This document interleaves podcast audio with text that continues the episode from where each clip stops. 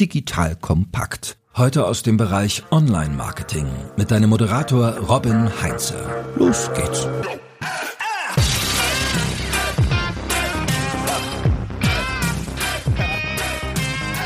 Amazon ist schon lange nicht mehr nur ein großer Shop und Marktplatz, sondern auch ein Gigant im Werbemarkt. Um die Dimensionen mal einzuordnen, letztes Jahr hat Amazon in Deutschland zwei Milliarden Euro damit verdient, dass Händler dort Anzeigen schalten. Weltweit waren es sogar über 30 Milliarden Euro. Also, wie diese Werbeplattform Amazon Advertising funktioniert und wie du sie auch erfolgreich nutzen kannst, das erfährst du jetzt. Denn, liebe Hörerinnen, liebe Hörer, bei mir ist heute der geschätzte Florian Nottoff. Er ist Gründer und Geschäftsführer des Amazon Tools Adference und hat darüber viele wertvolle Einblicke in Amazon-Kampagnen. Lieber Florian, vielen Dank, dass du dir die Zeit für unsere Hörerinnen und Hörer nimmst. Ja, moin. Danke, Robin, für die Einladung. Ich freue mich sehr, hier zu sein. Und ich mich erst. Und die Hörerinnen und Hörer können sich jetzt auch richtig freuen. So, jetzt gehen wir mal ein bisschen ins Thema rein. So, Amazon bietet den Händlern eine Plattform an, die Produkte zu verkaufen. Und die Händler zahlen dann eine Gebühr an Amazon. Wenn sie dann noch prominent angezeigt werden wollen auf der Seite, sollen sie auch noch jetzt Anzeigen schalten. Also ist das schon Wegelagerei eigentlich oder wie schätzt du das ein? Ah, das ist ein bisschen Angebot- und Nachfrageproblematik, glaube ich. Wenn man mal so ein bisschen die Historie sich anschaut, dann war es bis vor fünf Jahren noch relativ einfach mit äh, organisch guten Optimierungen eigentlich relevant Traffic zu generieren und sichtbar zu sein. Und jetzt gibt es zwei Ströme, die dazu geführt haben, dass Werbung relevanter geworden ist. Zum einen hast du einfach viel mehr Händler, viel mehr Produkte, die um die gleichen Anzeigenplätze da rangeln. Das heißt, du kommst einfach mit organischer Optimierung deiner Listings nicht mehr so richtig weiter oder einfach, es wird viel, viel, viel schwieriger. Und natürlich hat gleichzeitig Amazon auch erkannt, Moment mal, hier wollen viele Leute ganz oben stehen. Da, da habe ich doch mal gesehen, dass das bei Google ganz gut funktioniert. wenn ich da, wenn ich einfach sage, komm, die ersten paar Slots sind einfach nur bezahlte Werbung und da lasse ich die Leute rein, die möglichst relevant sind und möglichst viel bieten und schwupps habe ich einen Werbemarkt, um dem sich äh, sehr viele Leute tummeln, um da ihre Produkte anzuzeigen. Diplomatisch formuliert keine Wegelagerei, sondern einfach nur ein Ausnutzen einer bestimmten äh, Situation. Ja, das ist natürlich alles für den Kunden immer. Ja, alles für den Kunden, genau. Maximale Relevanz für den Kunden, wie bei Google auch. Aber lass uns erstmal einen Überblick kriegen überhaupt. Was gibt es denn überhaupt für Werbemöglichkeiten im Amazon Kosmos? Wie sehen die aus? Du hast gerade schon gesagt, die Listings. Erzähl mal ein bisschen mehr. Genau, es gibt grundsätzlich zwei Bereiche. Es gibt einen Bereich, der für Händler und Hersteller zugänglich ist. Das heißt, diejenigen, die über Amazon verkaufen, haben dann die Möglichkeit, Werbung zu schalten, um auf der Plattform Amazon sichtbarer zu sein. So, und da gibt's verschiedene Möglichkeiten. Da gibt's die klassischen SEA-Anzeigen, eigentlich so wie man sie früher, äh, oder Produktanzeigen, wie wir sie aus dem Google Shopping kennen. In der Suchergebnisseite gibt's einfach auch Produktanzeigen, die so ähnlich aussehen wie die organischen, die sind weiter oben. Das sind die, ist der Klassiker. Das machen 70 bis 80 Prozent des Traffics aus. Die heißen Sponsor Products Anzeigen. Brot- und Buttergeschäft. Kennt jeder, macht jeder. Das ist das erste Werbeformat. So. Darüber hinaus gibt's noch die sogenannten Sponsored Brands Anzeigen, die ganz oben stehen. Noch über der Suchergebnisseite eigentlich. Die hießen früher mal Headline Search Ads, weil sie ganz oben stehen. Jetzt heißen sie Sponsored Brands Ads. Einfach noch viel mehr Platzierungen dazugekommen sind. Aber das sind die ganz prominenten, dicken Dinger, die so als Banner mit ein paar Produkten noch da oben drüber stehen. Die sind super, um auf einen eigenen Store innerhalb von Amazon zu leiten ähm, oder ganz oben einfach, ja, weiter oben ich bin, desto besser, desto höher, mehr Klicks kriege ich. Teurer ist es natürlich aber auch. Das gibt's. Diese Platzierungen sind mittlerweile auch auf der Produktdetailseite zu finden, genauso wie diese Produktanzeigen, von denen ich eben gesprochen habe, diese Sponsor Products, die gibt's auch auf den Produktseiten. Da gibt's immer mehr Möglichkeiten oder Platzierungsmöglichkeiten für, für Werbung. Und relativ neu, äh, das neueste Pferd im Stall, sind die Sponsor Product Display Anzeigen. Das sind kleine Bildchen, Banner, wie wir sie eigentlich schon kennen, die hier und da auch noch reingespielt werden, in, sei es auf der Produktdetailseite oder auf der ähm, Suchergebnisseite. Die sind teilweise sehr prominent unter der sogenannten Buybox, unter diesen in den Einkaufswagen Leg-Button. Da gibt's auch noch so hier und da ein paar Platzierungen, wo man denkt, ah, das ist auch Werbung. Moment mal. äh, das sind so kleine Banner. Und äh, was an diesem Werbeform, das sind diese drei Kampagnentypen, Sponsored Products, Sponsored Brands und Sponsored Display. Was an den letzten vor allem sehr spannend ist, an der Display-Werbung, dass die auch außerhalb von Amazon ausgespielt werden kann. Amazon hat ein sehr großes Werbenetzwerk, ist bei den 100 größten deutschen Webseiten mit verbaut, so ein Spiegel, GMX, überall da spielt Amazon auch ihre Werbung aus oder das Werbenetzwerk ist da integriert und da können dann auch die Händler, die auf Amazon Werbung oder Produkte verkaufen und da Werbung schalten, auch gleichzeitig ihre Produkte auch außerhalb von Amazon zeigen und da versuchen ihre Leute nochmal, ihre potenziellen Kunden nochmal zu re-engagen und zurück auf Amazon zu holen. Und das ist quasi so das Neueste im Kosmos da. Das alles macht nur Sinn, wenn ich auch auf Amazon verkaufe oder macht das auch Sinn oder kann ich das überhaupt Werbeplätze da einkaufen und Traffic auf eine andere Seite lenken? Was ich bisher gesagt habe, das betrifft nur die, die auch auf Amazon verkaufen. Das ist total spannend, mega am Wachsen, super relevant für alle, die auf Amazon verkaufen. Aber was ganz viele überhaupt noch nicht so richtig auf dem Schirm haben, ist genau diese Power von Amazon und deren Daten, die sie haben, die stellen sie auch einfach Dritten zur Verfügung, die halt nicht nur auf Amazon verkaufen, sondern ihren eigenen Shop haben. Also ich kann die sogenannte Amazon DSP auch nutzen, um Traffic nicht nur auf meinen Amazon Shop, sondern einfach auf, mein, äh, auf meine eigene äh, Webseite zu leiten oder in meinen eigenen Shop zu pushen. Und das ist natürlich mega relevant, weil dann spiele ich auf einmal in der gleichen Liga wie Google, Facebook-Werbung und so weiter. Und Amazon hat halt sehr spannende Daten. Da kann ich super fein targeten, okay, welche Nutzer will ich ansprechen, welche sind relevant für mich und da steuere ich meine Display-Kampagnen aus und leite den Traffic auf meine Seite. Ja, das kann ich auch so aus unserer Agenturarbeit beim Morfire bestätigen. Also wir haben viele Kunden, die halt Amazon Ads schalten, aber die meisten halt eben auch nur auf den eigenen Amazon Shop beziehungsweise auf die eigenen Amazon Listings. Und die wenigsten nutzen es tatsächlich, um halt eben dann auch nach außerhalb von Amazon Traffic aufzubauen. Und insofern sehe ich da auch noch ein Riesenpotenzial, weil die Daten von Amazon sind halt, ja, ich glaube, in Sachen Shopping ähm, schon so die besten. Und ähm, du hast gerade auch schon den, den Vergleich ein bisschen gezogen zum Thema Google Ads, Google Shopping. Wie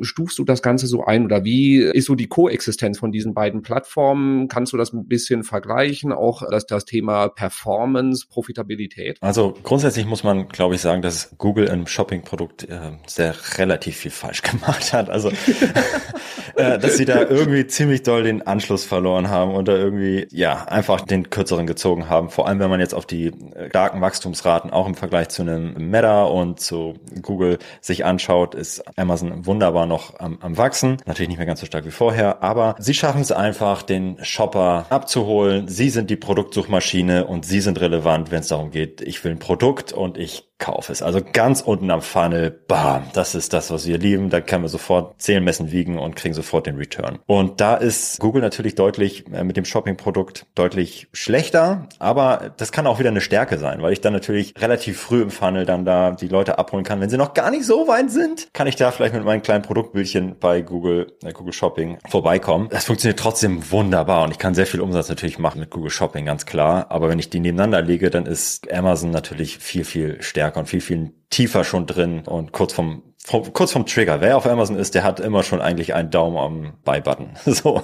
das ist halt deutlich friktionaler, wenn ich jetzt immer noch auf eine andere Website geleitet werde, da nochmal Daten eingeben muss. Oder ich bin doch gar nicht in Kauflaune. Und bei Amazon bin ich immer in Kauflaune, wenn ich drauf bin. Ja. Also würdest du Amazon auch fast ausschließlich wirklich so äh, ganz unten im Funnel, ganz en am Ende des Kaufentscheidungsprozesses sehen oder ist in Amazon auch Inspirationsquelle? Das war Amazon ganz lange, ganz unten am Funnel und da sind sie unfassbar stark und mit Abstand die stärksten meiner Meinung nach. Was sie aber auch natürlich gesehen haben, ist, dass Inspiration ganz oben am Funnel, da ist auch richtig viel Dampf drauf und da gibt es sehr, sehr viel Werbegelder zu holen. Deswegen hat Amazon in den letzten Jahren auch erkannt, dass das mega spannend spannend ist. Und der ganze Ausbau, Sponsored Display Ads und äh, Ausweitung der Placements auch außerhalb von Amazon zielt ja genau darauf ab zu sagen, Leute, ihr müsst eure potenziellen Kunden ganz früh abholen. Also die ganze Geschichte, die wir schon seit Jahren hören, hey, Awareness, hier, zeig doch mal das Produkt da und am besten noch mit einer schönen äh, Video-Ad. Super, super wichtig und hier sind die Daten, die das untermauern, dass es sehr wichtig ist, immer präsent zu sein mit eurer Marke und das könnt ihr am besten auch über unsere Marketing-Solutions, die wir von Amazon anbieten. Also von daher, sie pushen das ganz doll.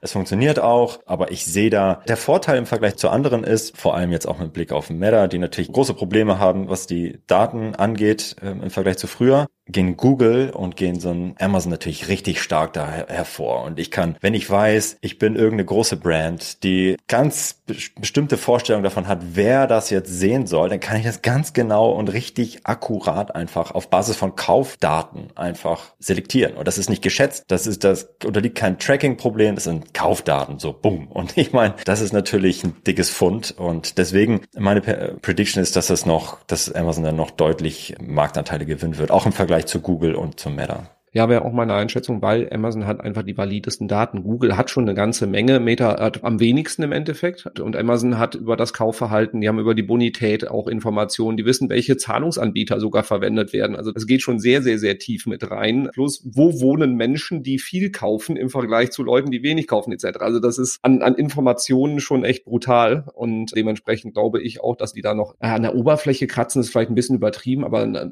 bei dem, was sie rausholen könnten, ist noch eine ganze Menge Luft nach oben. Ja, total, total. Also da passiert, also in den letzten Jahren richtig, richtig viel passiert und irgendwie Dynamik und Komplexität nimmt weiter zu, auch in dem ganzen Amazon Ads Business. Also das ist wirklich krass, was da in den letzten ein, zwei Jahren abgegangen ist und ich sehe da noch kein Ende, ehrlicherweise. Das geht, geht weiter und äh, aus gutem Grund, weil da noch ganz viel zu holen ist. Bin ich total der gleichen Meinung, ja. Ja, du hast auch gerade schon jetzt gesagt, ne? Also es ist jetzt nicht mehr nur noch irgendwie ganz, ganz unten im Funnel, sondern man kann auch den inspirierenden Teil mitnehmen. Inwieweit würdest du denn auch die Möglichkeiten einordnen? Ist es jetzt Push oder Pull? Weil irgendwie, wenn ich da Anzeigen habe und gerade gesucht habe, reden wir über Pull. Aber inwieweit funktioniert es denn auch wirklich, dass ich dann zum Beispiel über die großen Displays oben dann auch wirklich Produkte rein pushe, die Leute vielleicht gar nicht auf dem Schirm haben? Das funktioniert und natürlich aber nicht so gut wie wenn die Leute Leute schon ganz, also das ist eigentlich auch, wie wir es schon kennen aus der klassischen Google-Werbung eigentlich. Also wenn jemand schon ein Intent hat, wirklich eingibt das Produkt, um das es geht, äh, sei es bei Google oder bei Amazon, dann ist natürlich die Conversion Rate, die Click-through-Rate viel, viel höher, als dass ich dann wirklich versuche mit Produktbildchen, muss man ja sagen, so ein Marken aufzubauen, irgendwie Bedürfnis zu erwecken oder zu befriedigen dann mit dem Produkt. Das ist natürlich, das dauert viel, viel länger. Es funktioniert aber halt trotzdem. Und am Ende ist es das Gesetz der großen Zahlen. Natürlich sind die Klickpreise viel niedriger niedriger und du hast viel mehr Anzeigen, aber am Ende funktioniert da auch ein Retargeting und Prospecting funktioniert genauso und das machen halt noch relativ wenige, weil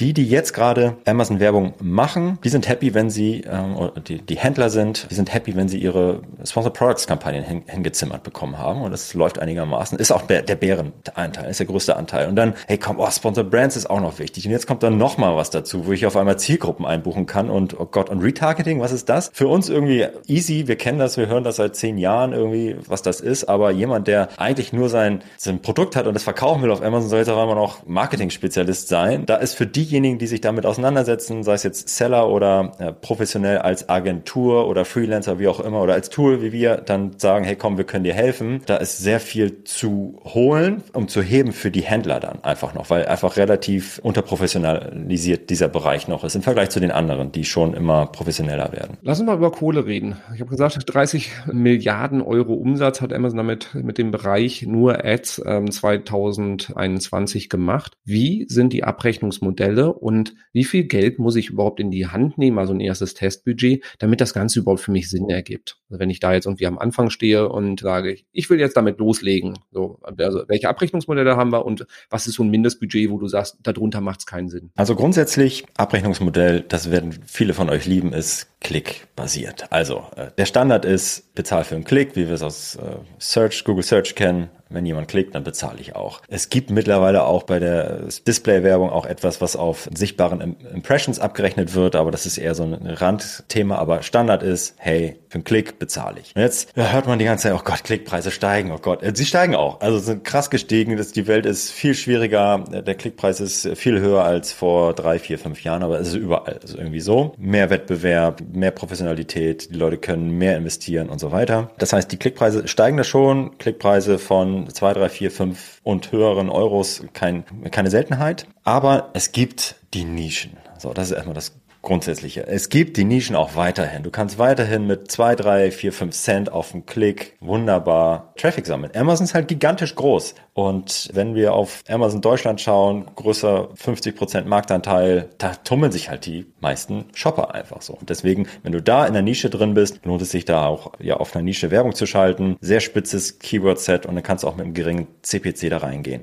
Wenn du natürlich jetzt nur Bluetooth-Kopfhörer einbuchst, ist natürlich schwierig. Da, da gibt's schon ein paar. Aber wenn du wirklich in den Longtail gehst, in deine Nische, dann kann das, kannst du auch relativ geringe Klickpreise haben. So, das ist das eine. wann sollte ich jetzt irgendwie mit Werbung anfangen? Wie viel Budget? Das kommt natürlich darauf an, muss man auch ehrlicherweise sagen, welcher Wettbewerbsumfeld ist und so weiter. Aber wenn ich verkaufe auf Amazon, dann muss ich sagen, ich kann es ohne Werbung machen, aber es ist viel einfacher und ich kann viel mehr Profit machen, wenn ich einfach Werbung dazu nehme, wenn ich das, wenn ich es gut mache. Erstes Ding, was ich immer machen würde, ist auf meine eigene blöde Marke bieten. Es ist so diese blöde Steuer, die ich zahlen muss. Bei Google muss ich sie zahlen und bei Amazon muss ich sie auch zahlen. Wenn ich das nicht mache und ich auf meine eigenen Markenprodukte biete, dann kommt halt Pepsi rein, wenn ich nach Coca-Cola suche. Das ist halt blöd. Das sieht nicht nur blöd aus, sondern nimmt mir auch noch Marktanteile weg. Und das gilt halt auch für kleine Händler. Ja, und das ist, wenn keiner deine Marke kennt und danach sucht, dann kostet es sich auch nicht. Aber wenn es welche gibt, die danach suchen, dann willst du sie auch einsammeln und da, wo sie sind. Das betrifft nicht nur die Suchergebnisseite, sondern auch deine Produktdetailseite. Auch auf deinen Produkten gibt's halt massenhaft Werbung und da solltest du auch deine ergänzenden Produkte platzieren und da Werbung schalten. Das ist so das Erste und da muss man nicht viel Geld in die Hand nehmen. Je nachdem, wie groß du schon bist, sind das halt ein paar Euro oder ein paar hunderte Euro oder ein paar tausende Euro. Aber das ist, das lohnt sich immer. Und dann ist so ein bisschen die Frage, in welcher Phase du gerade mit deinem Produkt bist. Bist du gerade in der Launchphase von deinem Produkt, dann macht es total Sinn, sehr schnell sehr viel Traction raufzubekommen und da hilft Werbung total und da guckst du noch gar nicht auf deine Profitabilität, auf deine kurzfristige, sondern du versuchst Rankings, organische Rankings einzukaufen durch Werbung, dich nach oben zu schießen. Denn je mehr du verkaufst mit deinem neuen Produkt, sei es organisch getrieben oder durch Werbung getrieben, desto besser findet Amazon dieses Produkt, rankt es höher, auch organisch. Das heißt, du investierst eigentlich dann in Werbung für dein besseres Ranking, organisches Ranking. Und dann kannst du wieder die Werbe ein bisschen Fuß vom Gas nehmen und einfach das Organische laufen lassen, wenn du nicht weitermachen willst. Deswegen ist das, kann ich nicht sagen, 50 Euro, 500 oder 5000 Euro, das kommt ein bisschen darauf an, aber und auf den Use Case. Wenn du ein etabliertes Produkt hast, was schon Jahre am Markt ist und ein Dauerbrenner ist, da ist dann die Frage, okay, wie viel kannst du eigentlich investieren, wie viel willst du investieren in Werbung und was ist, wie ist deine Rentabilität? Geht. Du willst dann immer mit mehr Werbung und das geht immer. Es geht immer mit Werbung mehr Umsatz machen als ohne und auch am Ende mehr Profit machen. Das geht immer. Vielleicht auf kleiner Flamme nur, wenn es sehr kompetitiv ist, aber das funktioniert immer und da würde ich auch immer so loslaufen, dass du in deine Top-Keywords nimmst, die maximal relevant sind für dich und dich da dann rantastest. Mit einer einfachen Sponsor Products Kampagne, ein, zwei, drei Keywords manuell eingebucht, exakt und dann tastest du dich mal ran, wie das läuft und wie gut das funktioniert. Und von da aus brauchst du das Ganze dann weiter. Okay, also auf jeden Fall die eigene Brand nehmen, weil sonst macht jemand anderes, das definitiv. Dann mit wenig Keywords starten, die möglichst spezifisch, nichts Breites reinnehmen. Aus den Klickpreisen könnte man ja auch ableiten zu sagen, es sollten auf jeden Fall Produkte sein, wo ich halt eben auch eine solide Marge habe, weil wenn ich irgendwie ein paar Euro pro Klick zahle, aber der Warenkorbwert ist halt auch nur ein paar Euro, dann wird das betriebswirtschaftlich relativ schnell kritisch und dann rantesten und weiterentwickeln bei wenn ich ein Produkt Launch mache und halt eben auch wirklich den großen Aufschlag mache, muss ich halt eben dann doch auch mal ein paar Euro mehr in die Hand nehmen, damit es auch eine Wirkung erzielt. Und das führt mich dann zu einer weiteren Frage. Was sind die Kennzahlen, die ich mir anschauen sollte, um den Erfolg dann auch beurteilen zu können von den Maßnahmen, die ich da mache? Worauf schaust du? Worauf schauen eure Kunden? Auch da gerne ein Vergleich, so Upper Funnel, Lower Funnel. Da gibt's tatsächlich kurz- und mittelfristige Kennzahlen. Die ganz kurzfristige Kennzahl ist natürlich die rein werbegetriebene Kennzahl. Also du schaust auf dein Verhältnis zwischen Werbeumsatz, den du generierst und deinen Werbekosten, die du hast. Ähm, wir kennen es als aus der normalen Marketingwelt als als ROAS. Bei Amazon heißt es ACOS. Das ist dann der Kehrwert daraus. Advertising Cost of Sales. Und es ist nichts anderes als die Kosten-Umsatz-Relation. Und klingt bloß cool und gibt's nur bei Amazon. Aber ich glaube, die, die sind mittlerweile auch ein bisschen weicher und es gibt jetzt auch, glaube ich, auch den ROAS ähm, in der, in der Advertising-Konsole, so dass da auch die normalen Marketer mit rein können und äh, das verstehen können. so. Also das ist die, das ist die kurzfristige, ganz klare Kennzahl. Hey, du, das ist auch der, der Standard. So, du steuerst deine, deine Kampagnen kurzfristig auf A-Costs, so 5%, 10%, 20% und schaust darauf, optimierst das. Kannst natürlich auch auf den Cost per Order gehen, Click-Through-Rate guckst du nochmal und dann stellst du fest, okay, gut, ja, da Amazon ja ein geschlossenes Ökosystem ist, bestehend aus aus organischen und bezahlten Sales, die ich haben kann und die sich gegenseitig bedingen und positiv beeinflussen können, hat dein Einfluss von Werbesales auch immer einen Einfluss auf deine organischen Sales. Und wenn du da mehr Gas gibst, wirst du feststellen, dass das auch einen positiven Einfluss auf deine organischen Sales haben wird. Und deswegen schauen dann Seller und vor allem immer noch auf den sogenannten Tacos Das ist äh, Total, also einfach noch ein Total davor und dann haben wir unseren ACOS, Total ACOS. Da werden einfach die Werbekosten genommen, aber durch alle Sales geteilt. Also ich habe nicht nur den Werbeumsätze, sondern auch noch die organischen Umsätze und schau, hey, ich habe jetzt nicht nur 100 Einheiten verkauft durch Werbung, sondern auch noch organisch auf einmal 100 verkauft, obwohl ich sonst nur 50 verkaufe, weil es halt diesen positiven Einfluss davon gibt. Und darauf steuern dann Leute auch kurz- und mittelfristig. Aber das ist eigentlich auch nicht die ganze Wahrheit, weil eigentlich ist dir das auch egal. Du willst ja overall auf deine Profit maximieren. Und gerade wenn du so ein, zwei, drei, vier Produkte hast, ja, dann schaust du immer, hey, wie kriege ich es eigentlich hin, den Profit zu machen? Natürlich kannst du dann langfristig nicht mehr investieren, als du einnimmst mit einem Produkt, aber irgendwo dazwischen, zwischen null und diesem Break-Even gibt es irgendeinen Sweet Spot, wo du sagst, yay, perfekt. Da habe ich maximal viel Profit. Ich drehe vielleicht nicht so viele Produkte, aber das ist mein absoluter Profit-Maximum. Oder ich drehe ganz viel Produkte. Pro Produkt verkaufe ich nur ganz wenig, aber da ich das so häufig drehe, maximiere ich so meinen Profit. Und das, das muss man einfach für jeden, muss jeder Händler dann für sich finden. Hey, wo ist eigentlich der richtige Platz für mich? Das ist das Thema. Wenn wir jetzt in Richtung Upper Funnel gehen, dann ist natürlich für Brands ganz wichtig Share of Voice. Hey, wie viel Marktanteil habe ich eigentlich? Wie viel Sichtbarkeit habe ich eigentlich? So wie es auch mit Google Welt kennen. Ich möchte immer mit diesem Keyword auf Platz eins stehen und da oben immer, das ist einfach Gesetz, ja, Vorstandskeyword. Das, sowas gibt es natürlich auch bei Amazon. Bei Coca-Cola muss immer Coca-Cola angezeigt werden oder was auch immer das jetzt ist. Das gibt es natürlich auch und da interessiert dann irgendwie so eine Performance-Kennzahl nicht, sondern geht es dann nach Marktanteil oder wie viel Sichtbarkeit habe ich. Das sind dann auch Kennzahlen, die man, die es da gibt. Ja, ich finde halt eben extrem spannend. Das ist halt für Leute, die aus der Google-Welt kommen, so diese Verzahnung. Es gibt eine Korrelation zwischen SEA und ja, SEO. Muss man sich mal vorstellen. Wow, endlich. Genau, so bei, bei Google ist mal so diese Chinese Wall, alles, egal wie viel Geld du ausgibst, das hat keinen Einfluss auf deine organischen Ergebnisse. Bei Amazon ist halt eben so, ja, wenn du da investierst, dann belohnen wir dich auch, wenn du es gut machst. Genau, das ist ganz cool. Also da muss man erstmal verstehen und abschütteln, dass das da auf einmal zusammenspielt, ja. So, und jetzt gehen wir mal ein bisschen tiefer noch in die Praxis rein. Also du hast jetzt schon sehr, sehr viele Einblicke geben, wie die Abrechnung auch ist und beziehungsweise halt eben auch, wie ich damit Geld verdiene, weil im Endeffekt geht es um die Steigerung der Profitabilität. Das ist ja wahnsinnig komplex, sag ich mal, wenn ich da meine paar hundert, paar tausend Produkte habe und halt eben dann so dieses Modell fahre, wie du es gerade geschildert hast. Ich gucke, wie ich meinen Umsatz maximiere oder beziehungsweise den Deckungsbeitrag dann maximiere. Kann ich das manuell machen? Muss ich das toolbasiert machen? Wenn ich wenige Produkte habe, dann kann ich das alles manuell machen. Und es ist auch immer meine Empfehlung, sei es, ich arbeite mit einem Tool, mit unserem Tool, mit einer Freelancer oder mit einer Agentur, dass ich selber verstehe, was da passiert. Denn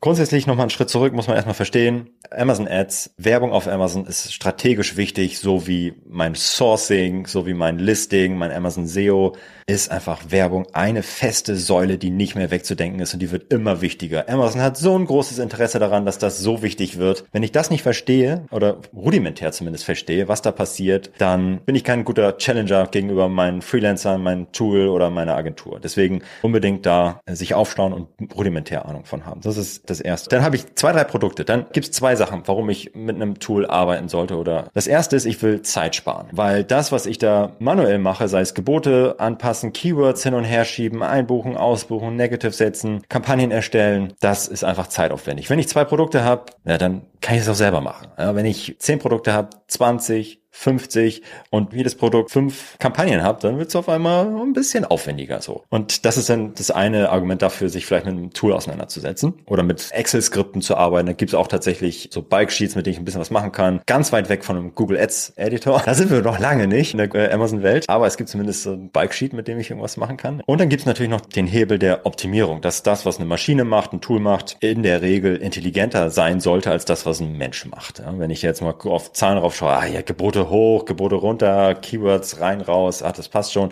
Das kann einfach ein stumpfes Tool, in Anführungszeichen, was datenbasiert sich anschaut, hey, was funktioniert, was nicht, intelligenter macht. Und deswegen kann ich dann da in der Regel auch immer Effizienzgewinne rausholen, wenn ich einfach nicht zu viel overspende auf schlechten Keywords und mehr investiere. In gute kann ich einfach mehr Umsatz generieren, der rentabel ist. Und äh, da kommen dann Tools wie unseres äh, zum Einsatz, die das machen können, automatisieren können und optimieren können. Aber da auf jeden Fall unsere Empfehlung, hab selber schon mal Ahnung, was da passiert, weil sonst macht das auch keinen Spaß. Ja, weil du kannst das irgendwie anmachen, ja, aber du verstehst es nicht. Ich würde, also wir schicken Leute auch im Übrigen wieder wieder weg, wenn sie entweder ein scheiß Produkt haben, ne, weil wenn wenn es nicht konvertiert, ja, also wenn jemand im Shop zu euch kommt und sagt, boah, jetzt Google Werbung, mach mal, mach mal Werbung, aber der Shop ist scheiße und ihr seht schon, mach erstmal Conversion Rate Optimierung auf deinem Shop, ja, und Ladezeiten optimieren und so weiter. Sowas ähnliches hast du natürlich bei Amazon auch, wenn du sagst, hey, deine Produktbilder sind scheiße. Was verkaufst du da überhaupt? Der Titel ist ein Mist, Bullet Points verstehst verstehe ich alles nicht. Hol dir erstmal ein paar gute Reviews und wenn das passt, so, und dann geht's weiter. Und dann sagen wir auch, okay, jetzt kannst du mit Werbung anfangen, weil jetzt das, was du auf dein Produkt schiebst, macht Laune und das macht Spaß und dann ist jeder Werbeeuro viel besser investiert. Das sollte keine Wunder erwarten durch, durch Werbung. Genauso in der Google-Welt nicht wie in der Amazon-Welt nicht. Und jetzt habt ihr bei euch ja Einblick in zig Kampagnen, zig ähm, Händler bei Amazon. Was sind so die Best Practices, die ihr immer wieder seht? Also irgendwelche Pattern, wo ihr sagt, so, ey, macht das auf jeden Fall, weil das hilft. Auf jeden Fall. Da gibt es ein paar so Quick Wins oder Tipps, die immer funktionieren. Das Wichtigste ist, glaube ich, dass man bei seinen Kap das ist jetzt für diejenigen, die seit Jahren Google-Anzeigen schalten, die denken, die lachen sich jetzt allen richtig ab, so, ne?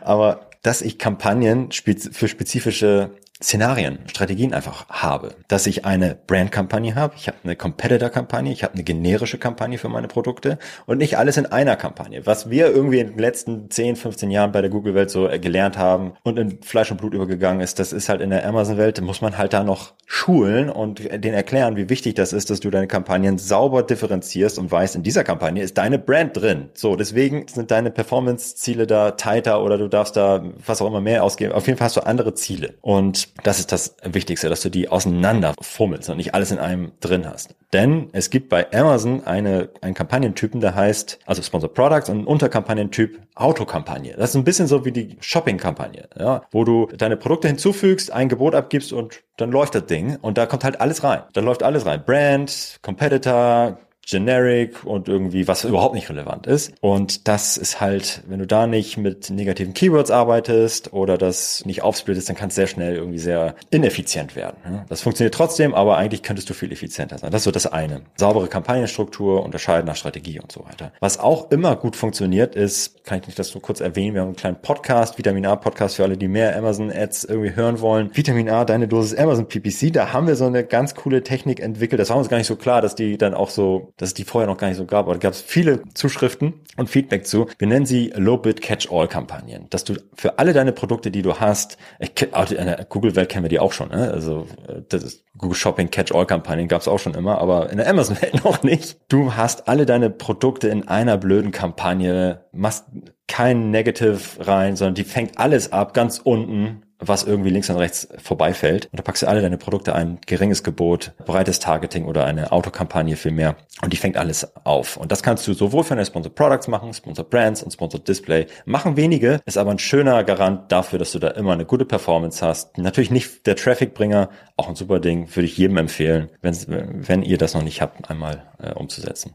Also Low Bit Catch All. Also eigentlich sel selbsterklärend alles reinkippen, was passen könnte was soll ich unbedingt vermeiden? Also was sind so die, sag ich mal, das Gegenstück zum Best Practice, wo sagst du, da fliegen sie immer wieder auf die Schnauze? Klassiker ist die Angst davor, überhaupt zu starten. So, das ist, glaube ich, ich höre immer wieder, hey, ich habe mir die Finger verbrannt mit der Werbung, ich habe es überhaupt nicht verstanden, ich habe da ein paar Impressions generiert, ein paar Klicks, aber hat nicht gefruchtet so. Und das ist, glaube ich, sehr gefährlich, wenn man sich ja, wenn man einmal da raus ist aus dem Game, sondern das muss man spielen und man kann es spielen und jeder jeder Händler kann das spielen auf höherem oder niedrigerem Niveau.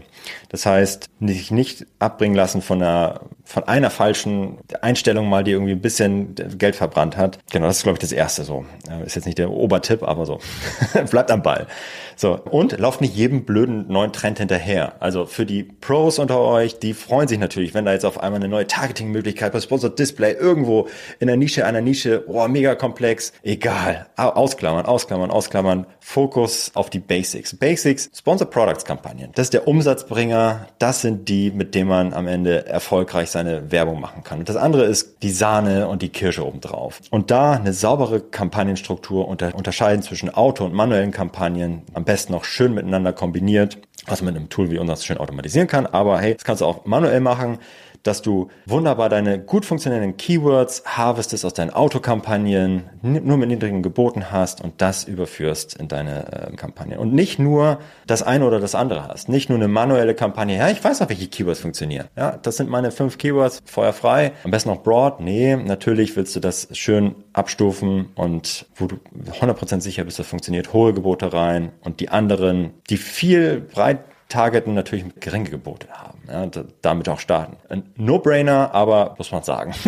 Lieber zu häufig als zu selten. Ja, sehr schön. Und jetzt haben wir, das Wetter zeigt es zwar noch nicht ganz, aber das Weihnachtsgeschäft steht vor der Tür. Black Friday steht vor der Tür und die ganzen anderen Events, die es dann da so in Q4 gibt. Was sind so deine Empfehlungen jetzt für die Amazon Ads Seite? Was sollte ich da unbedingt berücksichtigen? Da gibt es ja, ich lasse eine relativ neue News. Grundsätzlich gibt es ja bei Amazon, alle die auf Amazon verkaufen, die kennen ja den Prime Day. So, das ist das, das ist eigentlich das Mega-Event. So, da geht's richtig ab und da unbedingt Empfehlung, da auch mitzuschwimmen und mitzumachen. Und jetzt sind alle mega happy. Jetzt gibt's bald noch einen zweiten Prime Day. Das allererste Mal, glaube ich, das Oktober oder so. Ist noch nicht, mehr Informationen gibt's noch nicht, aber einen zweiten Prime Day geben wird. Das lohnt sich für sehr viele in der Regel, weil Amazon selber so viel Werbedruck aufbaut, dass sehr viel Traffic auf Amazon einfach ist. Noch mehr als sonst. Das heißt, wir haben zwei, drei, vier Wochen Traffic an einem Tag. Und das knallt. Wer da nicht die Lager voll hat, die Budgets offen hat, der verschenkt Umsatz. So. Und das ist, da sollte man sich unbedingt drauf einstellen. Deswegen da die Budgets natürlich nach oben zu machen und nicht um 10 Uhr schon out of budget zu sein. Das zweite ist, dass der Black Friday und Cyber Monday das eigentlich gar nicht so geil läuft im Vergleich zu dem Prime Day. Wenn man jetzt so verwöhnt ist von dem Prime Day, dann denkt man, ja geil, klar, äh, Cyber Monday, Black Friday geht natürlich auch mega ab. Aber alles das, was wir bisher immer gesehen haben, ist, dass das schon ernüchternd ist und natürlich auch sehr gut funktioniert. Da sind die Leute mega in Shopping-Laune und so. Aber der Wettbewerb ist zum einen natürlich auf Amazon auch riesengroß in dieser Zeit, aber auch außerhalb von Amazon buhlen halt alle um die Gunst der Konsumenten. Von daher da nicht blind Gebote hoch, egal auch beim Prime Day nicht, sondern immer ganz nüchtern kalkulieren. Wenn ich einen Rabatt mache, was, wie wirkt sich das auf meine Marge aus? Wie wirkt sich das auf Rentabilitätskennzahlen aus? Wie viel darf ich investieren? Und dann einfach stumpf seine Gebote setzen und sich nicht verrückt machen lassen von Leuten, die sagen, Gebote hoch, boah, da geht richtig ab. Nee, einfach ganz nüchtern seine Kalkulation durchziehen. Mit niedrigeren Geboten kannst du einfach trotzdem viel mehr Umsatz machen, weil du gleichzeitig deinen Preis reduzierst. Und das schlägt halt auch total durch und musst du mit berücksichtigen. Und natürlich immer Budgets offen, egal was für eine Kampagne. Das ist echt blöd, wenn du da das verpasst und dann irgendwie out of uh, budget bist und deine Brandkampagne leer läuft. Die hat ja sonst immer gereicht und jetzt irgendwie in dieser Zeit nicht. Das sehen wir auch bei Amazon in den letzten Jahren ist da echt viel passiert, um das Budgetmanagement für Händler irgendwie noch einfacher zu machen, dass du für bestimmte Events das Budget lockern kannst. Hey, jetzt kommt Prime Day, jetzt kann ich doch Budget mal lockern um 100 Prozent für diese Tage. Was meinst du, darf ich das machen? Bitte, bitte, bitte. Da versucht ich Amazon schon immer hinzubringen, weil das ist wirklich, na gut, für Amazon easy money, aber auch wirklich für alle anderen auch, die das irgendwie liegen lassen. Das ist echt nicht gut. Ich vermute mal, wenn man tiefer in das Thema einsteigen möchte, dann ist auf jeden Fall euer Vitamin A Podcast eine sehr, sehr gute Anlaufstelle. Und gibt es weitere Sachen, die wir hier noch in die Show Notes für die lieben Hörerinnen und Hörer reinpacken können für, von euch? Ja, also Podcast kann ich wirklich wärmstens empfehlen. Anfänger und Profis hören auf, auf jeden Fall was Gescheites. Wir haben noch ganz heißen neuen Amazon PPC Guide rausgehauen, in dem wir auch sehr viele Tipps und Tricks für Anfänger und Fortgeschrittene zusammengeschrieben haben. Den verlinken wir auch in den Show Notes, kann ich auch wärmstens empfehlen, da mal reinzuschauen. Sehr schön. Ich packe noch von unserer Seite aus das Pendant dazu, nämlich zum Thema Amazon SEO haben wir einen längeren Artikel, worauf man da achten muss. Und dass da eine sehr starke Korrelation zu Amazon PPC steht, haben wir jetzt auch alle erfahren. Wenn man mit dir in Kontakt treten will, Florian, wie macht man das am besten? Am einfachsten über LinkedIn, glaube ich. Da erreicht man mich. Einfach nach Florian Nothoff suchen. Da gibt es, glaube ich, nur einen und das bin ich. Und dann können wir gerne in Kontakt treten. Oder über adference.com, über das Kontaktformular. Dann kommt ihr nicht direkt zu mir, sondern zu unserem Team. Aber dieses können euch auch weiterhelfen. Sehr schön. Dem Florian bei LinkedIn zu folgen lohnt sich definitiv. Es gibt nicht nur Amazon-Themen, sondern auch ganz, ganz, ganz viel drumherum aus der Arbeitswelt und das ist immer ein sehr spannender, schöner Austausch mit ihm dort. So, liebe Hörerinnen, liebe Hörer, du hast jetzt die spannende Herausforderung, das Ganze für dich umzusetzen, denn ich glaube, es waren jetzt sehr viele wertvolle Tipps dazu, wie du in dieses Thema einsteigst und halt eben auch deine ersten Schritte machst, aber halt eben auch, wenn du schon dort aktiv bist, wie du dann so das nächste Level anvisieren kannst. Und Florian, ich sag mal herzlichen Dank für all die Einblicke. Es war eine große Freude mit dir. Ja, vielen Dank, Robin, für die Einladung. Hat Spaß gemacht. Und euch viel Spaß bei der Umsetzung. Vorher den Podcast abonnieren nicht vergessen und alle weiteren Infos in den Show Notes mitnehmen. Bis zum nächsten Mal. Ciao. Danke fürs Zuhören beim Digital Kompakt Podcast. Du merkst, hier ziehst du massig Wissen für dich und dein Unternehmen heraus. Wenn du mit uns noch erfolgreicher werden möchtest, abonniere uns auf den gängigen Podcast-Plattformen. Und hey, je größer wir werden, desto mehr Menschen können wir helfen. Also erzähl doch auch deinen Kolleginnen und Kollegen von uns. Bis zum nächsten Mal.